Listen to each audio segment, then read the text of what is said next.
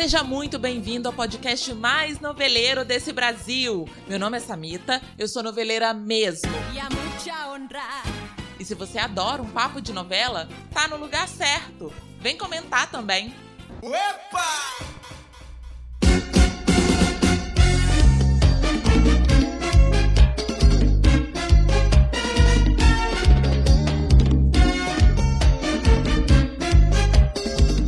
Olá, bom dia! Tá começando mais um episódio desse podcast. Ótima segunda-feira para você. E, gente, chegou esse momento. Esse momento, desde a estreia, tinha que ser, Mactub estava escrito. No episódio de hoje, vamos falar de Tieta. Meu corpo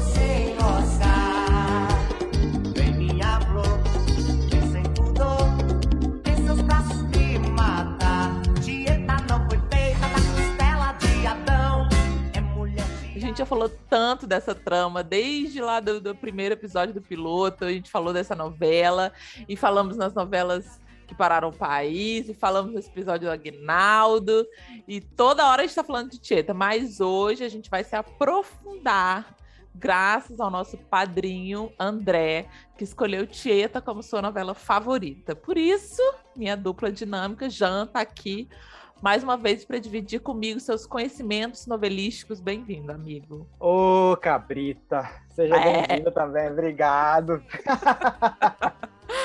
Ai, meu Deus, olha, o André mandou um áudio pra gente contando por que que Tieta é sua novela favorita. Vamos ouvir. Oi, gente, tudo bem? Então, como libriano e noveleiro, é meio difícil apontar uma novela só. Mas já que tem que escolher como favorita, a minha novela favorita, que não é a novela a favorita, é a novela Tieta. Eu acho a história de Tieta muito interessante, acho que o modo como ela é contada é muito interessante, não só no livro, mas especialmente na adaptação que foi feita para televisão no final dos anos 80, que é a novela Tieta. Acho tudo muito legal ali, desde de, de o elenco, a entrega que esse elenco fez para cada um dos personagens, né? a interação entre todos eles. Mas eu acho que o texto é muito bom, eu acho que tudo, todas as questões e reflexões que a novela levanta são muito interessantes, muito importantes. E mesmo sendo uma novela que já tem mais de 30 anos, tem muita coisa ali que é muito atual. Né? É uma novela que, que, que envelheceu bem para mim e que serve para você repensar uma série de coisas sobre a nossa própria sociedade, né? Tieta, assim, Santana da Agreste é meio que um microcosmos, né? Do, do, do social. Acho a novela incrível, sabe? Uma coisa assim, um chuchuzinho delicioso. Falou tudo, menino, hein, gente? Chuchuzinho. André arrasou nessa análise aí, já todo pesquisador, que ele pesquisa novela também, bafo. Você concorda, amiga? Eu concordo bastante com o que ele falou. Concordo bastante. É, a novela realmente é um, é um marco por vários motivos. Acho que a adaptação é muito feliz. A gente já falou sobre isso aqui antes em outros episódios. Eu, é. eu tenho algumas pequenas questões, mas de um modo geral, é, analisando novela, né, como uma obra que, que começa no primeiro capítulo e se encerra no último, né? Isso é, é o que uhum. a gente considera como obra. É, no, como obra, Tieta realmente é, é antológica. É, eu tenho uma, uma relação muito afetiva da infância. Tieta foi uma novela favorita minha durante muito tempo da minha vida. Então eu tenho uma certa dificuldade de me distanciar para uma análise. Assim, é tudo muito misturado com com uma memória da Samita criança e, e, daquele momento que eu vivia. E aí, eu vou reassistindo agora, eu tenho ela em DVD, mas reassistindo agora pra gente comentar, eu fiquei pensando, gente, que, como é que eu vou analisar isso aqui? Porque é, é, como se fosse uma parte, assim, da minha história, né? E tudo que, que é relacionado a Tieta mexe muito comigo. Eu lembro quando eu fui na coletiva de Bugyug, tava lá a dona Beth Faria, eu ficava nervosa, pedi pra tirar foto, toda fã, tem um, um, respeito, assim, muito grande por ela. Então, tudo que tá relacionado a essa novela mexe num lugarzinho que meu, que você vai precisar ser o, o a razão desse episódio. amigo. pra gente não ficar aqui só é, é, babando ovo. É, não, tem uma coisa que o Chuchuzinho falou. É o que, André? O André. André o André, é. o André. Agora eu vou ficar chamando o André de Chuchuzinho. Ele é um Chuchuzinho é, mesmo. É, então tem uma coisa que o Chuchuzinho falou, é, que eu acho que ele tem toda a razão, que é uma novela que, para mim, não envelheceu mal. Aham. Uhum. É, eu acho que os temas que a novela toca, da maneira com que a novela é, é, desenvolvida, inclusive até mesmo pela história central da novela e pelas por várias questões que a novela traz, eu acho que o Agnaldo é muito feliz de, de trazer uma característica que o Jorge Amado era muito mestre, que é falar de mazelas sociais sem fazer julgamento de valor uhum. sobre aquelas mazelas. Então, assim, eu acho que isso é um, é um mérito que, que a novela tem, com algumas exceções que eram necessárias de fazer, afinal de contas é uma novela, é uma crônica de sua época, e é aquela famosa fase em que a Rogéria aparece em cena, que tem aquele debate que se tornou Sim. cult hoje em dia, né, que é do, da Tieta falando com o Cardo, mas que, ao mesmo, mas que ao mesmo tempo também faz todo sentido para o que era a novela, que a Tieta fizesse aquele discurso né? Que, é. que, é uma personagem muito à frente do seu tempo. Então, eu, eu acho que a novela realmente não envelheceu mal. Eu acho maravilhosa essa reflexão que você acabou de fazer, porque isso esbarra num, num tema que eu estava falando com você agora em off, que eu queria debater, e eu acho que mais para frente, agora no episódio, a gente pode fazer esse alinhavo, talvez, esse paralelo com Uhum. com essa coisa, essa questão de, de como a novela, a telenovela, e, e mais especificamente o, o, Agnaldo, aborda as mazelas sociais e mostra isso na telenovela, como que isso era recebido e hoje em dia como que tá. Porque uhum tem coisa aqui que eu quero falar. ah, Mas... sim, podemos. Eu acho que a gente, acho que a gente tem que falar sim, até porque nós estamos passando por, por uma situação de uma novela que está sendo exibida, uhum. que está gerando uma série de discussões, e já que a gente já falou tanto de Tieta, eu acho que vale a pena a gente usar a Tieta como pretexto para falar dessas outras coisas. Sim, também. sim, com certeza. E a gente está se aproximando agora no mês que vem dos 70 anos da telenovela, né? Com o marco aí de sua vida me pertence, então acho que cabe essa reflexão até da história da telenovela. Mas, first things first, como diria o ditado norte-americano, sei lá eu da onde, é, temos aqui a nossa pergunta, né, noveleira mesmo, que é se você fosse uma personagem de Tieta, qual seria e por quê, Jean Cândido? Mulher de branco, sem ah! dúvida. Cada episódio é uma surpresa, esse menino. Amo! Amo! Mulher Ai. de branco. Gente, amo eu tinha pavor, eu ficava apavorada. Gente, aquilo, aquilo é tão maravilhoso e é tão incrível a personagem que de fato foi escolhida para ser a mulher de branco e de todo o desenrolar daquela história, né?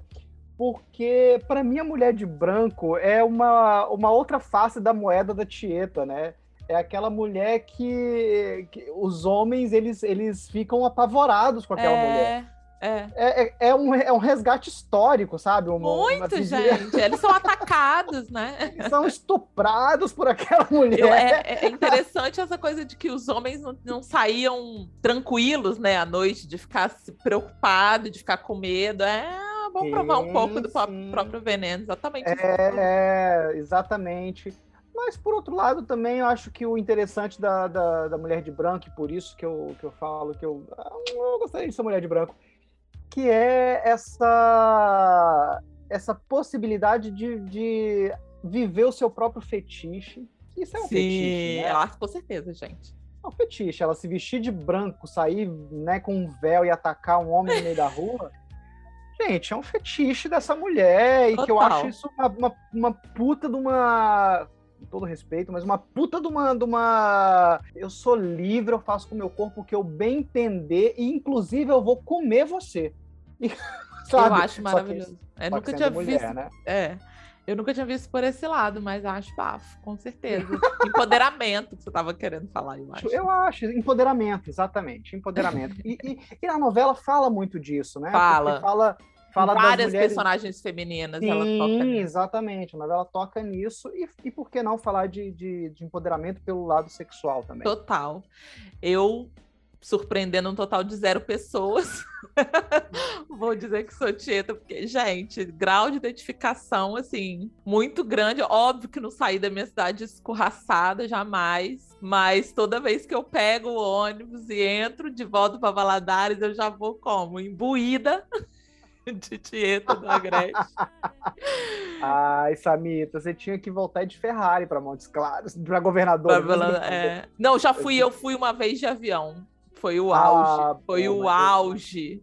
Você chegar em Governador Valadares é, com, com uma roupa de couro vermelha. Então, eu já me fantasiei uma vez de, de teta numa festa, a fantasia do Artes Cênicas. Tenho imagens toda de vermelho, um eu bafo. voto, eu voto de você postar isso no, no, no perfil do noveleiro. Amigo, eu vou tentar, porque assim, eu, eu lembrando agora, ai que delícia, meus tempos de solteira e aglomeração, essa festa foi tão bafo que eu, eu fiquei tão louca que eu não esqueci de tirar foto. E aí no dia seguinte eu fiquei pedindo para as pessoas, alguém tirou foto comigo, me manda. Maravilhoso. Foi nesse grau.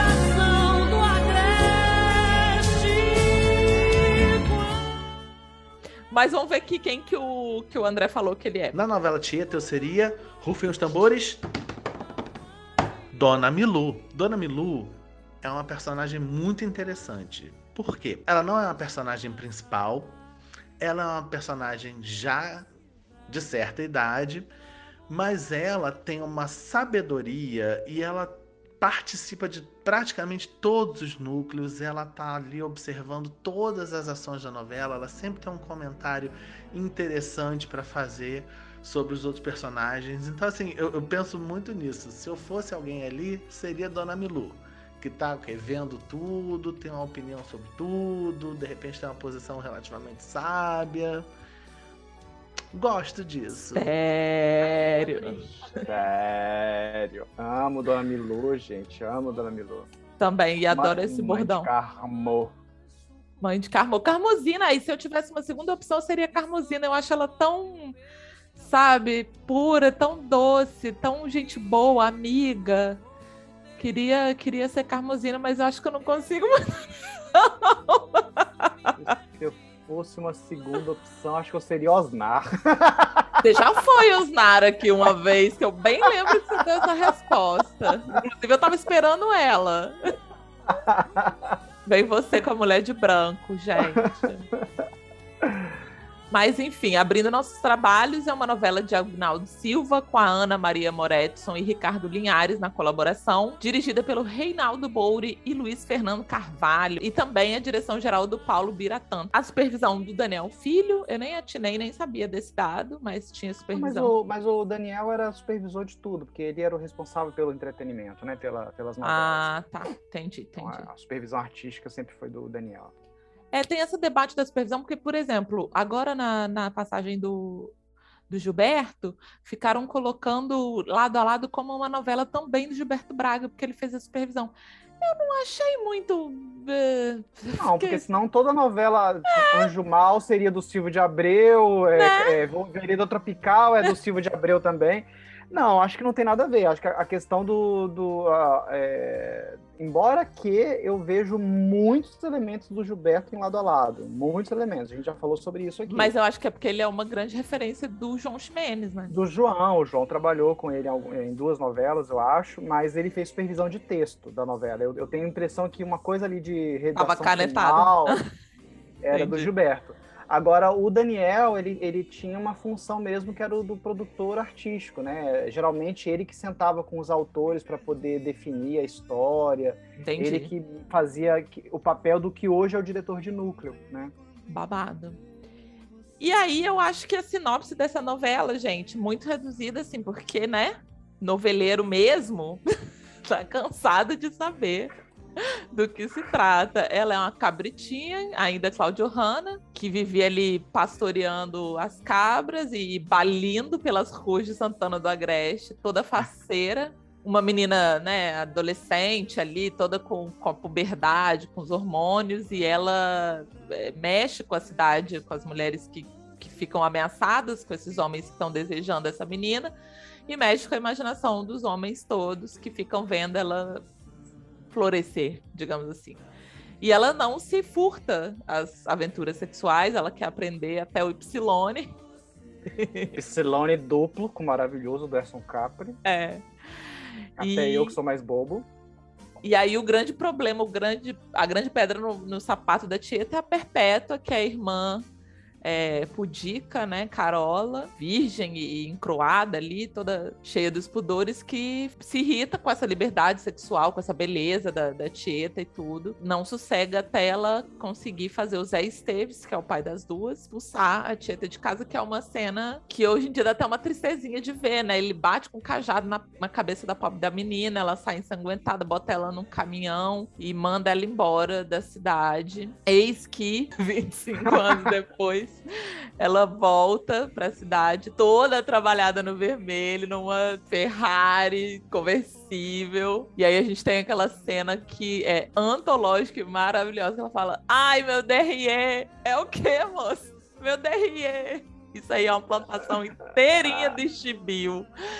Olha, basta dizer que ela chega para botar fogo nessa cidade. Ela tem um instinto de vingança, mas eu até coloquei aqui no roteiro pra gente comentar que ela que essa vingança acaba sendo benéfica, né, de alguma maneira, porque ela ela vai provocando ali, tirando as estruturas da, da, dessa cidade que parece que tá parada no tempo, e junto com Ascânio, ela traz o, o progresso para Santana do Agreste, ajuda muita gente. E eu acho ela muito desapegada para ser só uma história de vingança, né? E ela, ela, por exemplo, ela não tem mesquinharia com a, Tieta, ela não, não se preocupa com dinheiro que estava dando há cinco anos para o filho da irmã que não existia, que tinha morrido ela tá pensando maior. Acho que é, é basicamente é, isso, né? Engraçado você falar da questão da vingança, pensando. Talvez a grande vingança da Tieta é trazer a verdade para aquela cidade. Sim. Porque todo mundo vive muito em cima da hipocrisia, né? É verdade. Então ela, ela escancara as verdades, ela faz com que os esqueletos saiam dos armários. Então, isso para mim é a grande vingança da Tieta. Vocês me expulsaram porque eu fui uhum. é, verdadeira comigo mesmo, com os meus desejos. Agora eu vou mostrar para vocês toda a hipocrisia que vocês escondem embaixo do tapete. Acho que é isso que ela faz, né? É. Eu acho Tieta, muito... precursora do, do meme, enfim, a hipocrisia. Enfim, hipocrisia.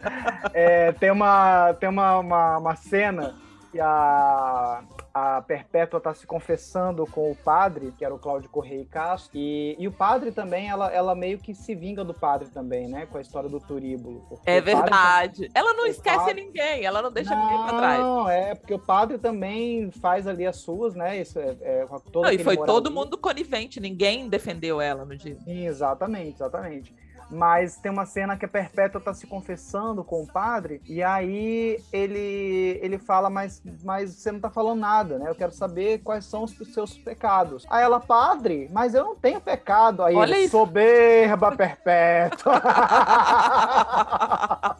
maravilhoso, maravilhoso. É, é, é, é, são umas pérolazinhas, né, que a gente que a gente vê assim na, na, nessa, nessas coisas que o Agnaldo quer passar e que ele Sim. passa, né? amigo, vamos falar dos nossos. Vamos fazer uma abordagem diferente, gente, porque ninguém aguenta mais de falar de Tieta nesse programa. Então, eu separei aqui alguns pontos pra gente abordar, pra gente faz um a gente tenta, inventa, faz um episódio diferente. Personagens favoritos, né? A gente já começou a citar aí dos nossos que nos representa, mas eu queria ressaltar a Carmosina. Eu acho ela uma pérolazinha dentro dessa novela. É um, um esteio moral, assim, da, da novela. E gosto de Imaculada, porque ela é afrontosa. Ixi, gente, personagem predileto. Tem, tem alguns. Eu tenho, é porque eu tenho muitos personagens prediletos nessa novela. A novela tem muitos falar. personagens, né? É, eu adoro a Tonha. Mas eu gosto muito do personagem do Paulo José, acho muito, achei ele muito genuíno, muito, muito justo também. É um cara muito ele tem muita hombridade, eu acho que essa é a palavra. Aham. É, gosto muito da Teuda e da Manteuda. Ai, menina Manteuda. Carol, eu adoro. Carol, Gente, adoro sabe que eu Carol. amava nessa. Você vê como eu não tinha maldade na época? Eu era apaixonada pela cama de Carol. Era Ah, uma sim. cama redonda, toda de rosa, que eu ficava assim, eu queria cama pra eu dormir. É, e eu nem pegava cama- referência de cama de motel, né? é, eu gostava do Osnar na época que eu era criança, porque o Osnar era, era engraçado, né? Mas o Osnar é um belo de um filho da puta, né? É, pois é. Eu não. Então, assim, não sei se hoje ele E Osnar tinha aquele. O grande. Literalmente, o grande lance do Osnar. era que ele era bem dotado. Não tinha uma história É, de toda mulher que, que tem uma hora que a Carmosina, numa cena, tem que tirar a roupa dele por algum motivo, que não sei se ele tá desmaiado, bêbado, o que que ele é. tá bêbado, tá bêbado, né? Caído no Menina, chão. E a reação dela é tudo. Ela começa a gritar: E ela fala assim: Mas, mãe, a gente fica olhando aqueles anjinhos na, na igreja, tudo pequenininho, jamais imaginei. E eu gostava também de Elisa. Gente, Elisa. Ai, Elisa era maravilhosa também. Também era tão. Eu fui tão Elisa na minha vida, essa coisa dela ser deslumbrada. Lembra, amigo? Ela ser deslumbrada com, com televisão, com artista. Isso é hoje, gente. Ela- e ela tinha uma coisa, a Tássia fazia uma coisa, vocês não estão vendo, obviamente, né? Mas ela tinha uma coisa de falar assim, né? Que era meio que parece que ela tá com o radinho no ouvido. no né? ouvido. É. E Gente, gostava de Laura, né? Que é a mulher de branco. Adorava aquela personagem, achava muito legal. Bom, muitos personagens bons. Do... Ah, gente, como não? Sinira e Amorzinho. Ah, Sinira e a Mozão, aquela caçola vermelha. Era Ah. muito divertido. É, é difícil, na verdade, o contrário. É difícil um personagem que a gente não gosta, É, né, É nessa muito novela. difícil. Talvez o personagem da Françoise Forton, um personagem super mal resolvido. Aham. O É, Ascânio era- também, meio. Ai, É, meio assim, chato. Bem chato. A Lenora era, era muito Lídia Bronde, né? Assim, sempre, sempre enfesada. Sempre tem a impressão que a Lídia Bronde fazia tudo enfesada.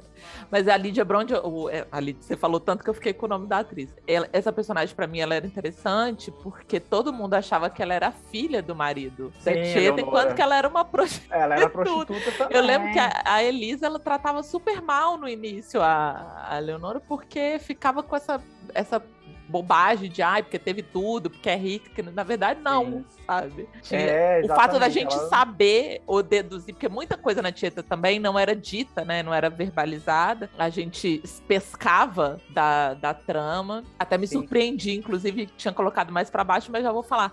Me surpreendi porque eu não me lembrava mais que o conteúdo da Caixa da Perpétua nunca foi revelado. É, verdade. nunca foi. Nunca foi. E aí, em algum momento, a gente assumiu como uma verdade absoluta, nós, enquanto sociedade brasileira de, de noveleiros, que são que era o, o documento, o órgão sexual do Major empalhado. Mas assim, nunca em momento algum isso foi confirmado. Eu lembro da TV Pirata, que, que, que fez uma, hoje em dia considerada gordofobia, né? Mas fez a novelinha Dieta, e que não Perpétua guardava a última pizza do Major e tirava uma pizza de dentro da caixa. Gente, a TV, a TV Pirata hoje em dia seria cancelada assim, em cinco minutos de. Então, sobre isso, tela. vamos, vamos nos falar também um pouco sobre isso. né? Vamos, Sobre essa- com certeza.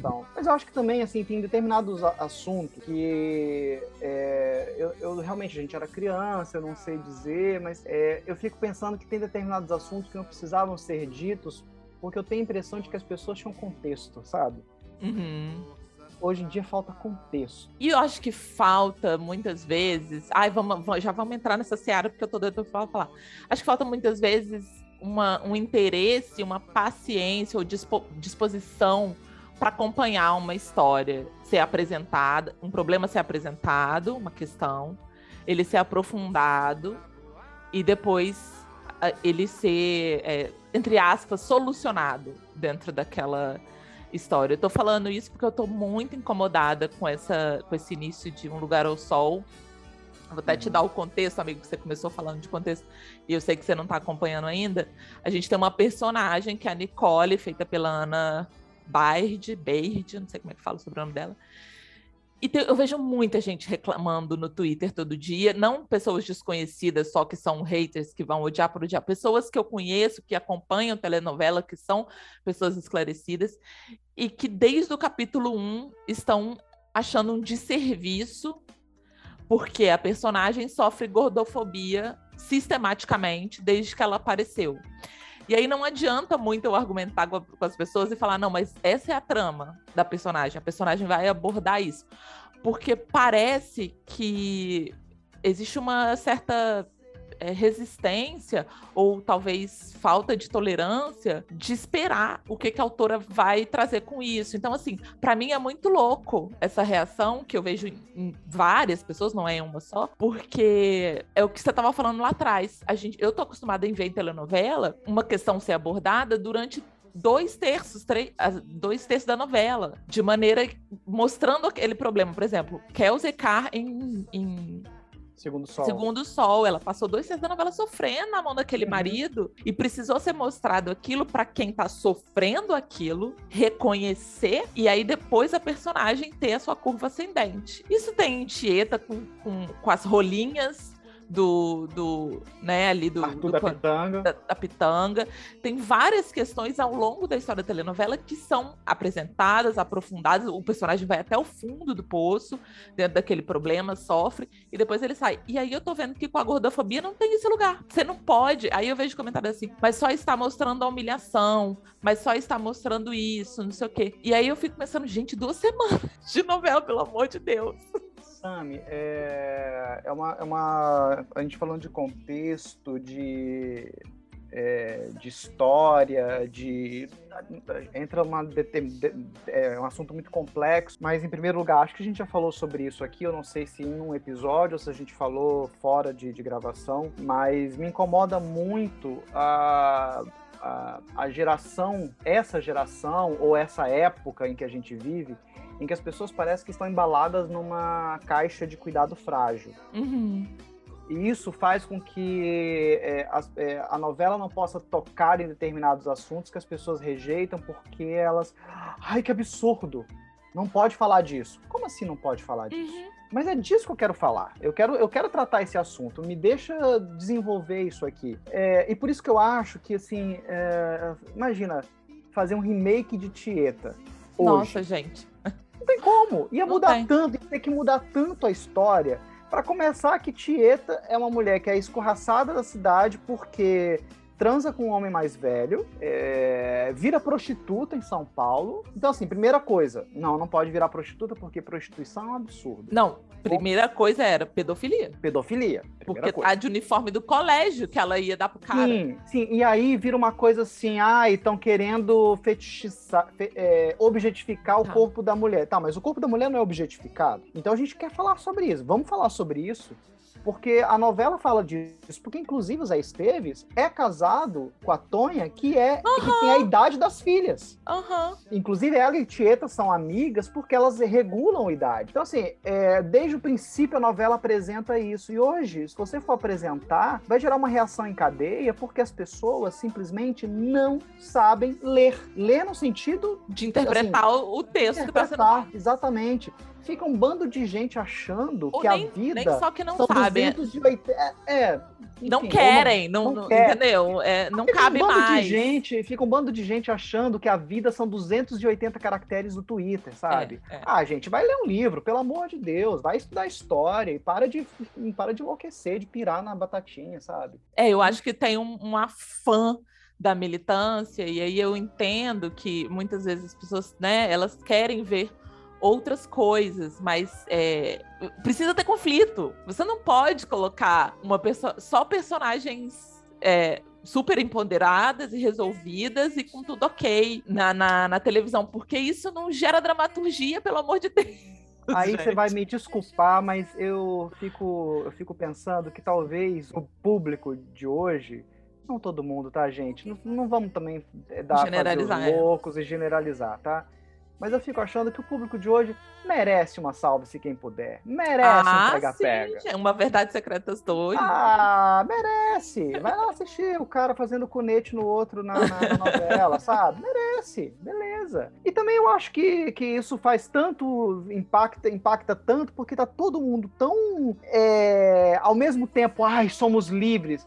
Mentira, todo mundo não é, não é. reprimindo. Porque é... assim, a, a putaria tá bem é, é atraente no horário das 11 ou no, no Globoplay, enquanto não toca em certos tabus, né? Porque teve uma cena, eu tô te dando vários spoilers aqui, amigo, perdão. Teve uma cena genial da Andréia Beltrão se masturbando, uhum. bem feita para um caralho, assim, no, irretocável. Quando você vir, você vai ter certeza, você vai concordar comigo. E foi o rebuliço. E foi o rebuliço, porque com a necessidade de. Ainda mais, ainda mais que foi num dia que a novela foi ao ar mais cedo, que era quarta-feira, dia do futebol. Então a cena foi ao ar nove da noite. Um bando de macho assistindo. E aí, o que, que vai falar para as crianças? Aí eu falo, ai, pelo amor de Deus, socorro, gente. Para é... começar, a criança não tem que estar tá assistindo não, novela das nove né? se você não quer que a criança veja isso. Aliás, Sendo né, que, vai... assim, em 89, que estreou Tieta, em 89, a Isadora Ribeiro estava com os peitos de fora no horário nobre, na abertura da novela, todo santo dia. Você sabe o que eu fiz? Estava eu com sobrinhos aqui em casa, sobrinhos assim, todos de 21, 22 anos, sabe? Uhum. menor de idade. E aí fala disso, ah, Harry Potter, que eu amo também, eu adoro Harry Potter. Aliás, Harry Potter fala de coisas muito interessantes. Sim. Aí, ai, J.K. Rowling, não sei o quê, blá, blá, blá, e a novela, tá? Falei, ah, senta aqui mostrar para vocês o que é que as crianças assistiam. Tasquei abertura de Pedra sobre Pedra, Tieta. Nossa! Hum, não lembro se eu coloquei Pantanal. Pantanal foi uma. Tasquei várias aberturas. Ah, e Sassaricando. Uhum. Que é uma suruba, né? É. Embaixo dos panos. É. Os sobrinhos ficaram. Jesus! Era isso que vocês assistiam nos anos Era, 80. Era, mamão. Fomos, fomos forjados nisso daí. É, gente. Eu não sei como que a gente cresceu e ficou nessa caretice. Eu não sei. Eu não sei como que a gente cresceu, ficou assim. É, mas, mas eu não sei se é a caretice, sei lá, Samita, sei lá. Eu realmente não sei te dizer. Eu realmente não sei te dizer. Mas é, é para mim é muito preocupante. Para mim porque também. Porque a militância não é um problema. Não acho que seja não, um problema não, você militar. O meu problema é que hoje todo mundo milita sobre tudo, sabe? E muito precipitadamente, amigo. Porque, Sim. assim, é uma obra. E vamos combinar que essa obra da Alicia não é 200 capítulos, que nem Pedra sobre Pedra, tinha 100 capítulos. Vamos esperar ver o que que essa mulher, entendeu? Antes de sair falando que tá errado, que não sei o quê. Enfim, eu já, eu já virei a, a Alicia é, isso, militante isso, aqui. É, mas isso não é um problema da novela da Alicia, sabe? Não, é, Acho que a Alicia é muito corajosa. Eu já te falei aqui sobre a Cláudia Lage, que uma conversa que eu tive com ela, que ela, e depois a gente ficou sabendo dos babados que teve por trás da, uhum. da com o João Ximenes, aí eu entendi o que, que ela quis dizer. Que ela falou assim: ah, é, foi um momento muito específico a gente poder fazer lado a lado, porque hoje em dia a novela não iria ao ar. Isso há dois anos atrás, Sim. quando existia uma outra equipe. E, então, e levaram o quê? Um M, né? Beijos. Levaram um M. É, mas já aí depois já né, acabou a história, né? Lado a lado foi em 2012. É, e agora tá tudo muito delicado porque tudo audiência. Ah, mas a audiência foi no chão. Ah, mas a audiência caiu não sei quanto. E sem considerar que, meu irmão, a gente passou um ano e meio sem novela inédita. O hábito uhum. de ver novela. Eu, que sou a pessoa mais noveleira que eu conheço depois de você, Jean, eu não lembro que tem novela sete e meia da noite. Às vezes eu perco 10, 15 minutos, porque eu não lembro mais. Até porque, até porque o hábito mudou. Exato. É, a gente está assistindo novela pelo, pelo aplicativo. Né? Exatamente, né? on demand. Então, assim. On demand não dá para você aferir mais a audiência do mesmo jeito, esperar que tenha a mesma audiência, porque tá to... além disso, uma parcela enorme da população tá cansada de ficar em casa, é. tá saindo. Tem uma pessoa, tem uma pessoa de, a gente tá, a gente, gente, olha só, eu, acho que é importante a gente frisar o seguinte para quem tá assistindo, escutando esse episódio. Nós estamos ainda falando de Tieta, tá? Nós Sim. ainda estamos falando de Tieta. Porque é, eu acho que Tieta eu acho que eu falei sobre isso também no episódio de Jorge Amado, é, Tieta é uma metáfora. Total.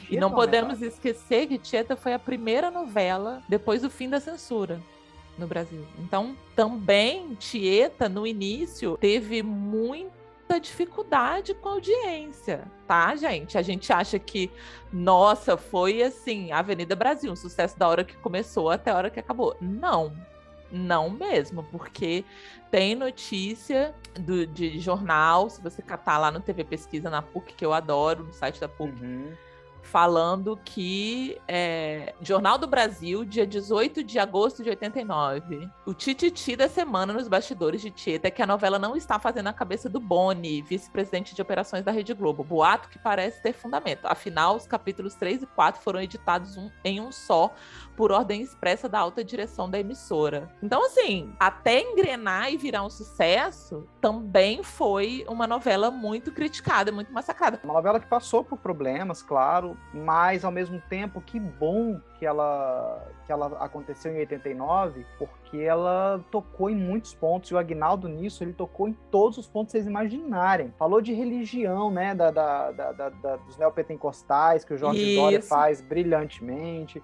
falou de ecologia, falou de, de é, falou de virgindade, de pedofilia, falou de tanta coisa nessa novela, muito, de muito. prostituição principalmente. E é muito interessante que a Tieta é aquela prostituta de luxo de São Paulo, né? é a mãezinha, como a que virou cafetina, virou cafetina.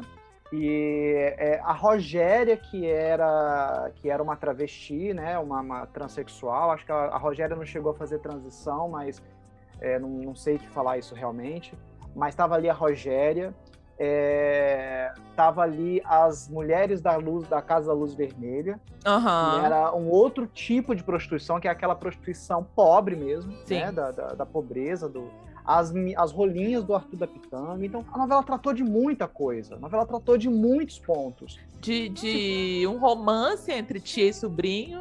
Ah, sem falar disso, né? Um romance entre a tia e o sobrinho, e que a mãe, espertamente, é, apoiou. É, mantém, apoiou porque ela veladamente financeiros, né?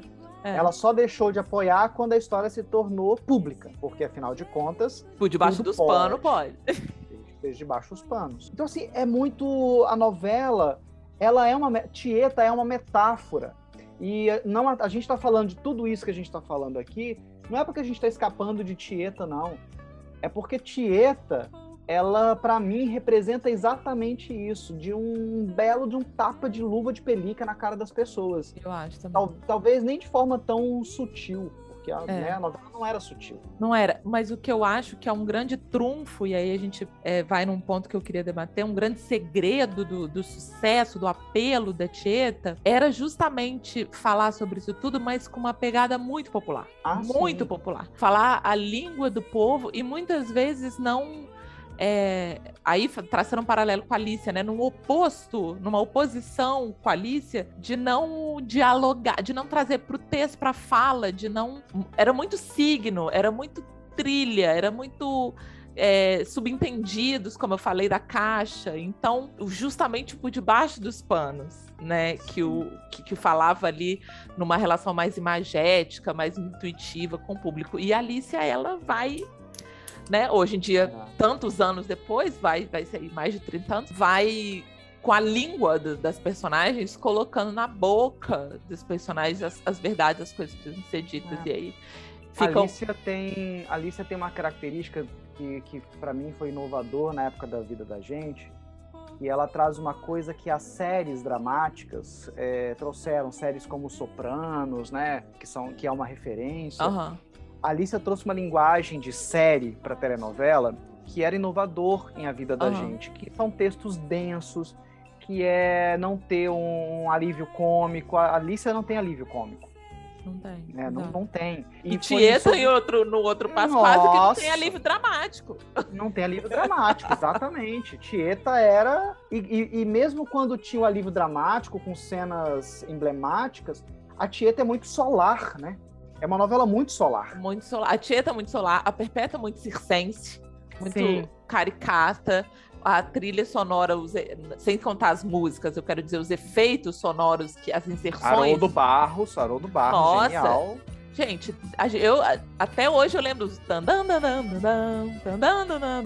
que são coisas que dão uma comicidade, né? Você é. começa a rir, você lembra do já Claro, começa. gente, a música, a música da, das beatas, né? É, porque fala, ai meu Deus, é, o que que aconteceu? O mundo tá perdido, eu não entendo mais. ai, ai, ai, ai,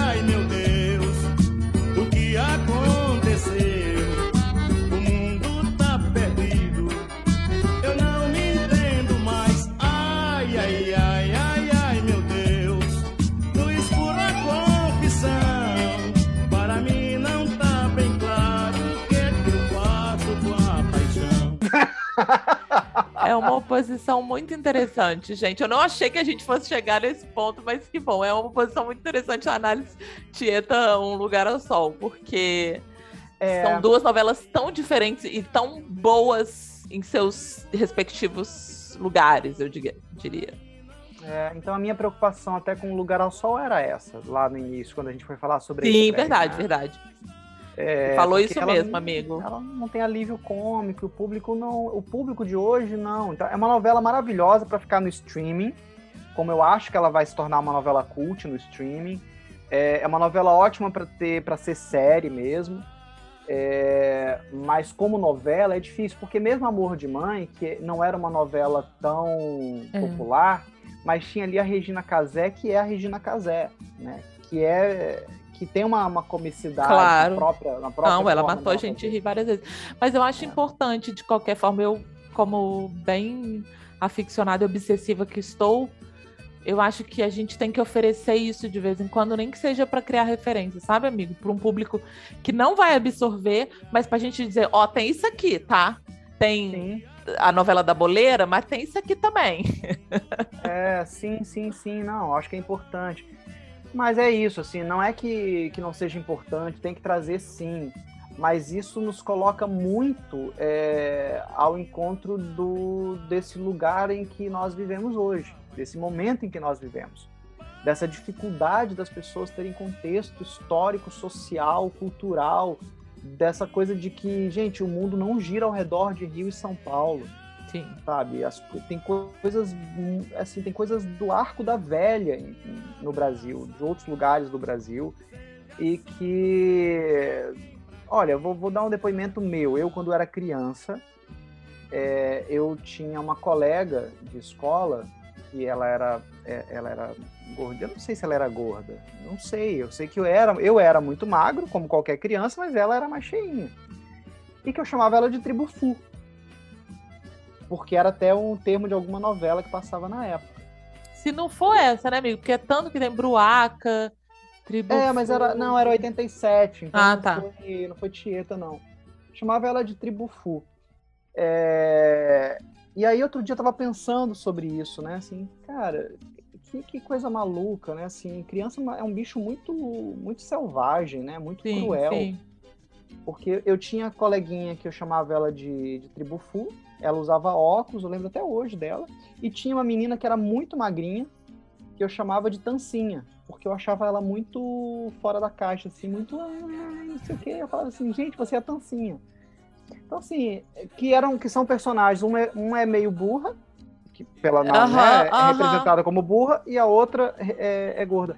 Então, assim, é, é, é, preciso falar sobre isso é, e não só reprimir, porque quando você reprime, não pode falar sobre isso. Nada impede que a criança chegue em determinado momento e comece a. Eu não posso chamar ela de gorda, mas eu posso não dar emprego para ela.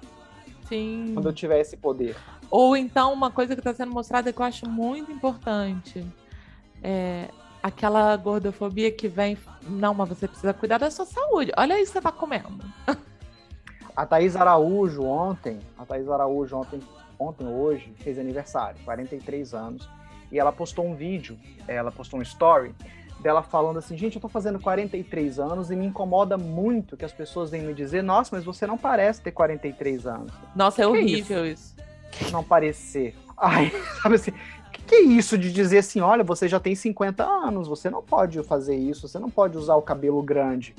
É, sabe? Essa não. pressão estética, né? De que o bom Mulher é você parecer. É. Mulher fica loira. Ai, Deus, socorro. Socorro. E aí eu acho que a Tieta tinha uma coisa maravilhosa que ela não emulava uma mulher mais jovem. Uhum. Ela não tinha, ela tava ali padrão, sim, magra, sim, sarada, sim, ela choca todo mundo de biquíni na cara, mas ela, em nenhum momento, ela fica é, preocupada que ela já é uma mulher madura, ela tá ali ok com a idade dela. E ela Aliás, um... o poder dela é justamente é esse. esse. É esse.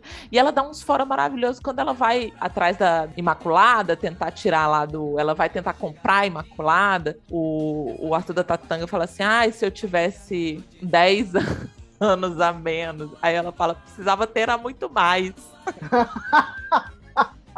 Porque se eu tivesse mais que 10 anos a menos, eu te dava uma enquadrada agora.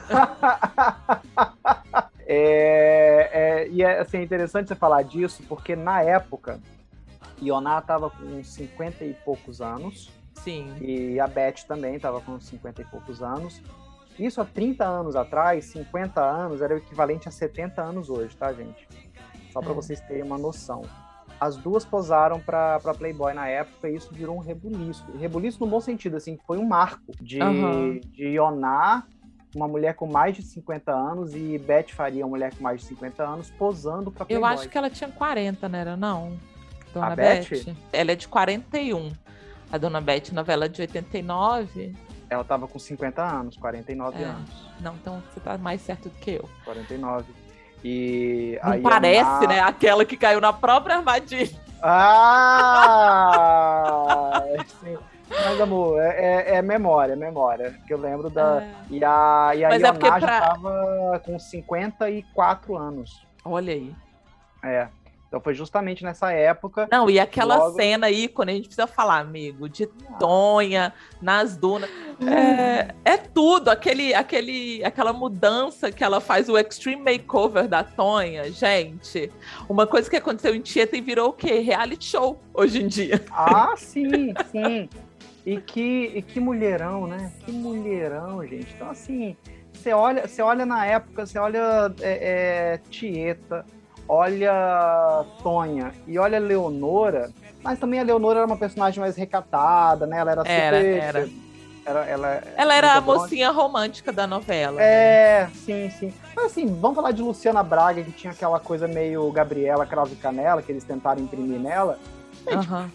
Ioná e Beth Faria. Mil vezes! Mil, mil a vezes. zero nessas mulheres. E eu não tô falando de sexual, não. Na questão sexual, não. É de é de florescimento, é de beleza, é, é. De, de, de, sabe? É de tudo.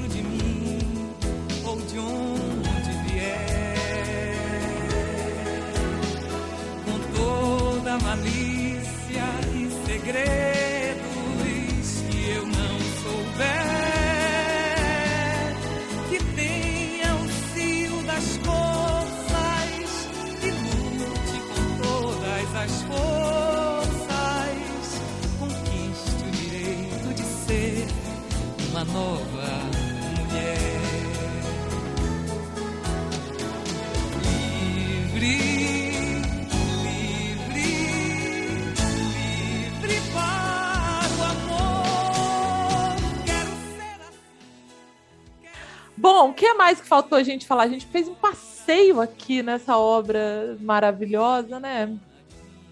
Eu gostei esses paralelos que a gente fez, porque não tem.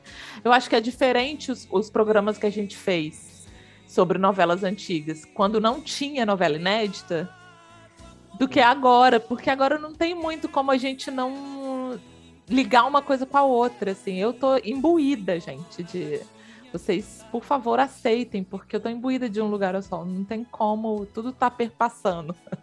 Vem aí o mestrado. É, olha, é bom. O que eu separei aqui pra gente falar que eu achei interessante é que no DVD da, da novela, que foi lançado em 2012, tem uma entrevista do Agnaldo. E aí ele conta e mostra uma carta que o Jorge Amado mandou para ele na época, quando da, da exibição da novela, depois já, quando já estava no final, ou a novela tinha recém acabado, uma coisa assim. E e ele fica muito honrado, muito feliz. Dá para você ver a, o tanto que ele tá contente que ele mostra o que que o, o que que o Jorge disse, que é assim, parabéns e muito obrigado por ter honrado meu romance com sua poderosa, terna, pungente e alegre adaptação.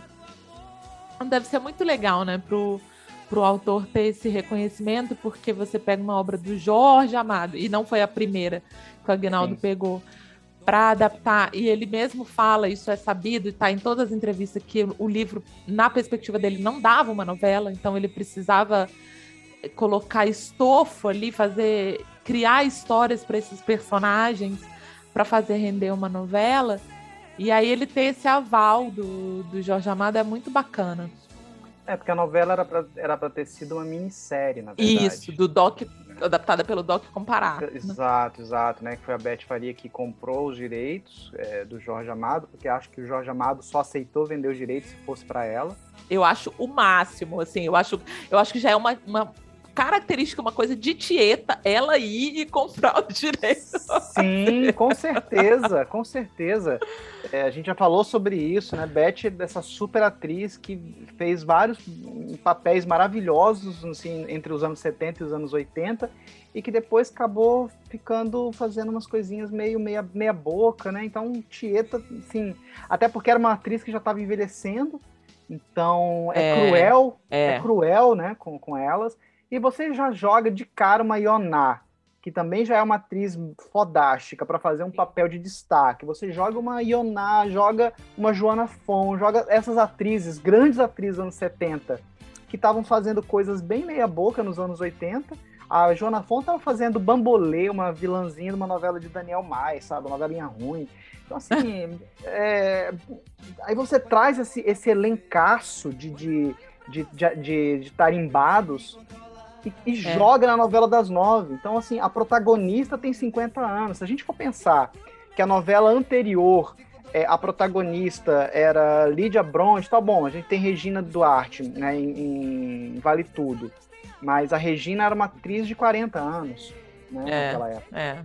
Então, assim, ainda era uma atriz relativamente. E é, tinha ali uma nova. Maitê, né? Porque, se não me engano, ainda teve isso, que a novela anterior era Salvador da Pátria, e aí por isso que foi que fizeram a primeira fase toda com a Cláudia Hanna, pra Beth poder Hum. deixar a Marina Sintra e entrar lá no Exato. capítulo 18 com... Boa lembrança, boa lembrança. A gente tem aí a Maitê fazendo a protagonista, a gente tem, então, atrizes, é, essas atrizes de 20 e poucos anos fazendo protagonista, e você vem com uma novela das nove, é das oito na época, que é o principal produto da casa, com, com uma essa. trinca de atrizes de 50 anos.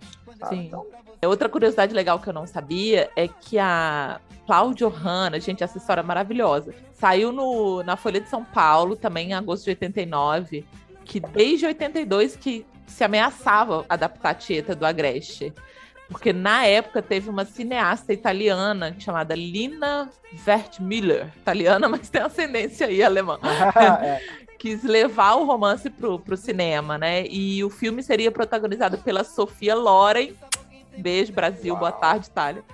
E teria a Cláudia Hanna no papel da Tieta jovem. Menina, e ela foi pra lá, e, e foi uma confusão. E ela, ela chegou a filmar por dois dias na Itália, mas foi tanto é, falta de organização, o rolê errado, e a produção acabou não se firmando, e o negócio foi cancelado.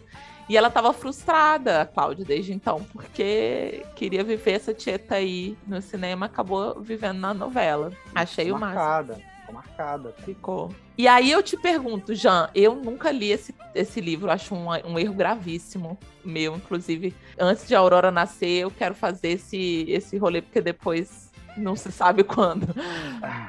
Mas eu li umas notícias aqui de que o foi um grande lance na época o Agnaldo ter trocado o final da Tieta. E aí eu fiquei curiosíssima que final da. Porque ele falou que não queria um fim triste, que ele queria dar um fim alegre pra personagem. Que final é esse, gente? Que acontecia com a Tieta no original, você sabe?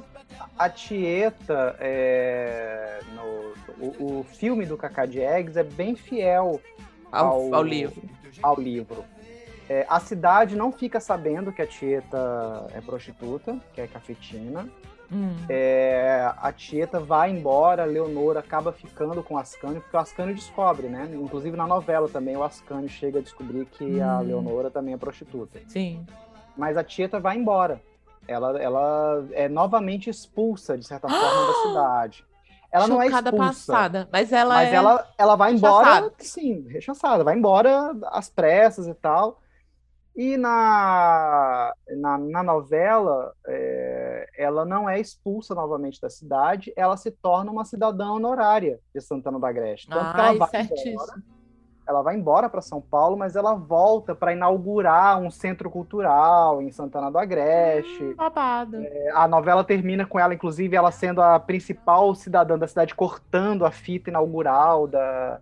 Acho que o Gosto. Vascano vira prefeito, uma coisa Gosto. assim, não lembro direito, mas é isso. Agora, tem uma curiosidade que. é, que o Agnaldo, na época, assim, a, a exemplo de O Bem Amado, eles cogitaram fazer uma série, um spin-off da Tieta Mentira. ia ter um spin-off, porque a Tudo novela fez pra mim. tanto sucesso que ia, ia fazer uma série da Tieta, como fizeram com o Bem Amado. E aí é, ventilaram essa coisa, aquelas coisas de corredores da Globo, né? Corredores do Jardim Botânico. Aí o Agnaldo combinou com, acho que com o Luiz Fernando, não, com o Bori, que era o diretor da novela, e com o Biratã. Eu não quero esse negócio de spin-off, não. Eu quero acabar com isso para não ter novela, não ter spin-off. Aí o que que ele faz? Inventa que a cidade é soterrada. Nada pela. Hum, E todo mundo morre Morre soterrado. então é acabou um a pouco novela. também que fica um pouco eternizado ali, me lembra muito Pompeia, né? Que ficou todo mundo é, Sim, sim, Sodoma e petrificado. Gomorra, né? é. Olha, menino, forte Sodoma isso daí. Gomorra, é. Então, assim, a- a- a- realmente a, cidade é soterrada e o Agnaldo, Tudo anos vira depois, ele- duna. é, tudo vira duna. O Agnaldo fala e só termina com o lenço de Tieta, né? A única coisa que sobra. Ai, gente, olha, eu sei que quem é doida pra fazer, quem é doida pra fazer é a menina Débora Seco, que ela já falou, ela vive falando isso que ela queria fazer Tieta.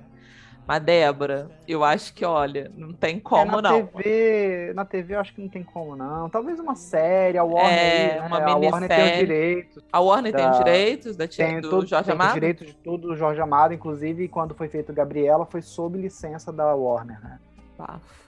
É, ela tem os direitos. É, eu acho que agora, né? fazer, para fazer um remake tinha que ser assim, li- bem literalmente outra novela.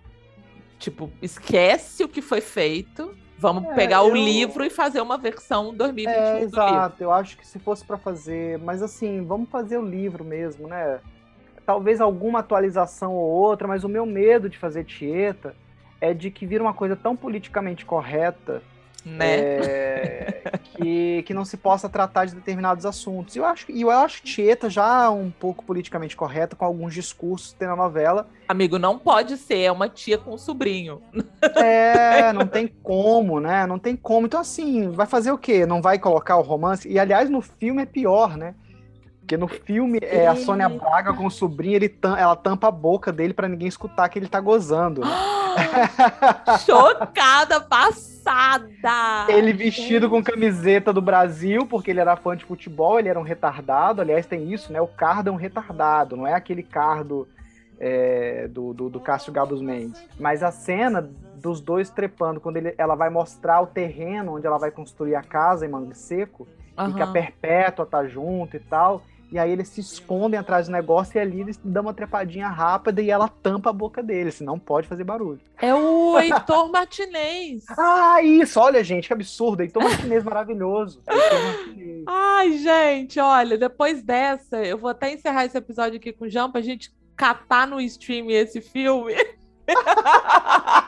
O filme, o filme é muito bacana. Sônia, aliás, Chico Anísio, É, Marília né? Pera. Tem que assistir, tem que assistir. Então vamos. É. Ai, gente, com isso a gente vai chegando ao fim do nosso episódio, do nosso memorável penúltimo episódio, falando de Tieta, uma novela que, ó, literalmente começamos no primeiro falando dela, que era as reprises, e eu tava ali defendendo, eu adorei, adorei o caminho que a gente tomou aqui, dos debates, das discussões, espero que vocês também gostem. Só tenho a agradecer, Jean Cândido, por mais essa conversa tão elucidativa. e pela edição desse episódio. que vem aí. E, amigo, a gente se encontra na próxima, então. Sim, sim, sim. Gente, é, mais uma vez, obrigado, Samita, pelo convite. E é isso, gente. Às vezes eu sou um pouco colérico, mas é porque. Eu gosto, eu gosto. Mediocridade é uma coisa que me irrita. Ai, João, você é muito agridoce. Eu adoro. Quero agradecer nosso padrinho Fabrício Floro, paciente, que está esperando que vai. O último episódio vai ser o dele. O Tony, que já esteve aqui com a gente falando da, da tour de novela todos os nossos padrinhos e madrinhas que estão lá no Telegram, trocando ideia todo dia, com comentando diariamente. Um Lugar ao Sol, vocês estão perdendo. Quem não paga o apoio mensal deste podcast está perdendo. Só isso que eu tenho a falar. E para você que ouviu a gente até aqui, se quiser continuar também, essa conversa, comentar lá no Instagram, no Twitter, arroba noveleira mesmo. No Twitter você não precisa me confrontar e me rebater, porque eu estou passando muita raiva, tá? Se você quiser concordar comigo, você pode ir lá interagir comigo. Se não, obrigada. Porque só existem duas categorias de pessoas: as que, as que concordam comigo e as que estão erradas. Exatamente. E é isso, gente. Até o próximo episódio. Um beijo carinhoso, fiquem com Deus e até o próximo saudade,